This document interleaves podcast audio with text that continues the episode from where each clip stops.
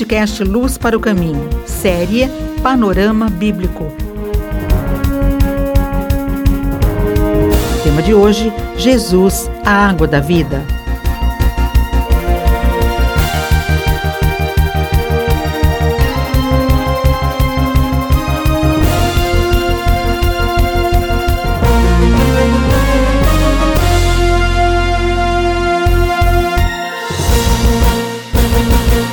Estamos conversando com vocês sobre o Evangelho de João e eu gostaria agora de me deter mais precisamente no Evangelho de João, capítulo 7, versos 37 a 39. No último dia, o grande dia da festa, levantou-se Jesus e exclamou: Se alguém tem sede, venha a mim e beba. Quem crer em mim, como diz a Escritura, do seu interior fluirão rios de água viva. Isto ele disse com respeito ao Espírito que haviam de receber os que nele crescem. Era a festa mais esperada, mais alegre das cabanas, onde o povo de Israel fluía aos borbotões para Jerusalém. E ali celebravam as colheitas, e ali davam graças a Deus, e ali cantavam e festejavam havia um ritual onde o sacerdote, liderando uma grande multidão, pegava a água no tanque de Siloé, ia derramar esta água lá no templo, no altar do templo, cantando o que está escrito no profeta Isaías capítulo 12, que eles tirariam águas da fonte da salvação. E então, no último dia da festa, o apogeu da festa, onde esta jornada de procissão se repetia sete vezes.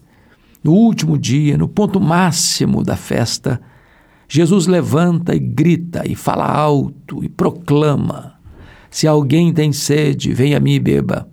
Quem crer em mim, como diz a Escritura, do seu interior fluirão rios de água viva.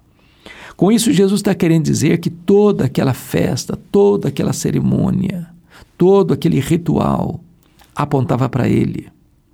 Ele está sendo agora o cumprimento deste fato, deste cerimonial, deste ritual. Ele é a água da vida.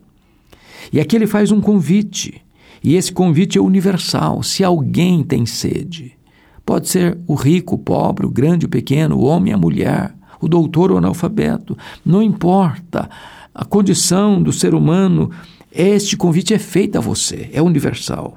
Mas é um convite para uma relação pessoal. Se alguém tem sede, vem a mim, vem a mim. Não é a igreja, não é a religião, não é o moralismo, não são os, os ritos sagrados, nem mesmo as obras de caridade. Se alguém tem sede, vem a mim. É Jesus que é a fonte, é Jesus que é a água da vida. Mas em terceiro, ele exige um profundo anseio por salvação. Se alguém tem sede, só o sedento busca água. É por isso que a Bíblia diz que Deus vai derramar água sobre o sedento, torrente sobre a terra seca. Mas Jesus exige também um rompimento imediato. Se alguém tem sede, venha. É preciso sair de onde você está. É preciso deixar os vínculos que você tem. É preciso deixar as crenças que você nutriu no seu coração até então. Se alguém tem sede, venha a mim. É preciso sair e vir. Ninguém é salvo do jeito que está. Do jeito que está, o homem está perdido. É preciso nascer de novo. É preciso ter um novo coração, uma nova mente, uma nova vida. É preciso ir a Jesus. Mas ir a Jesus para uma experiência pessoal. Se alguém tem sede, venha a mim e beba. Não basta você saber que a água é boa. Não basta você conhecer as propriedades da água. Não basta você saber que a água é necessária e suficiente para matar a sede. Você precisa beber, beber essa água. Você precisa experimentar Jesus. Não basta você ter informações sobre ele, saber que ele é o filho de Deus, que nasceu da Virgem Maria, que ele padeceu sob o poder de Pôncio Pilatos, que ele foi crucificado, que ele foi sepultado, que ele ressuscitou, que ele está no céu, que ele vai voltar. Todas essas informações são importantes e verdadeiras, mas apenas ter essas informações não pode salvar você. É preciso que você experimente Jesus. Se alguém tem sede, venha a mim e beba. É uma experiência pessoal, é uma entrega incondicional, é uma, é uma experiência de relacionamento profundo e íntimo com Ele. Mas também é um convite condicional. Se alguém, se alguém, veja você a condicional, se alguém tem sede, venha a mim e beba. A promessa é segura. Quem crer em mim, como diz a Escritura, do seu interior fluirão rios de água viva. Jesus promete para você vida pura e vida abundante. Não é um córrego, não é um filete d'água, nem mesmo um rio.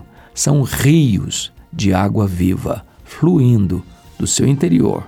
Se você crê em Jesus, não como diz o fulano ou beltrano, ou teólogo A, ou teólogo B, ou a igreja A, ou a igreja B. Se você crer em Jesus, como diz a Escritura, a promessa é essa: rios de água viva fluirão do seu interior. Você ouviu o podcast Luz para o Caminho com Hernandes Dias Lopes.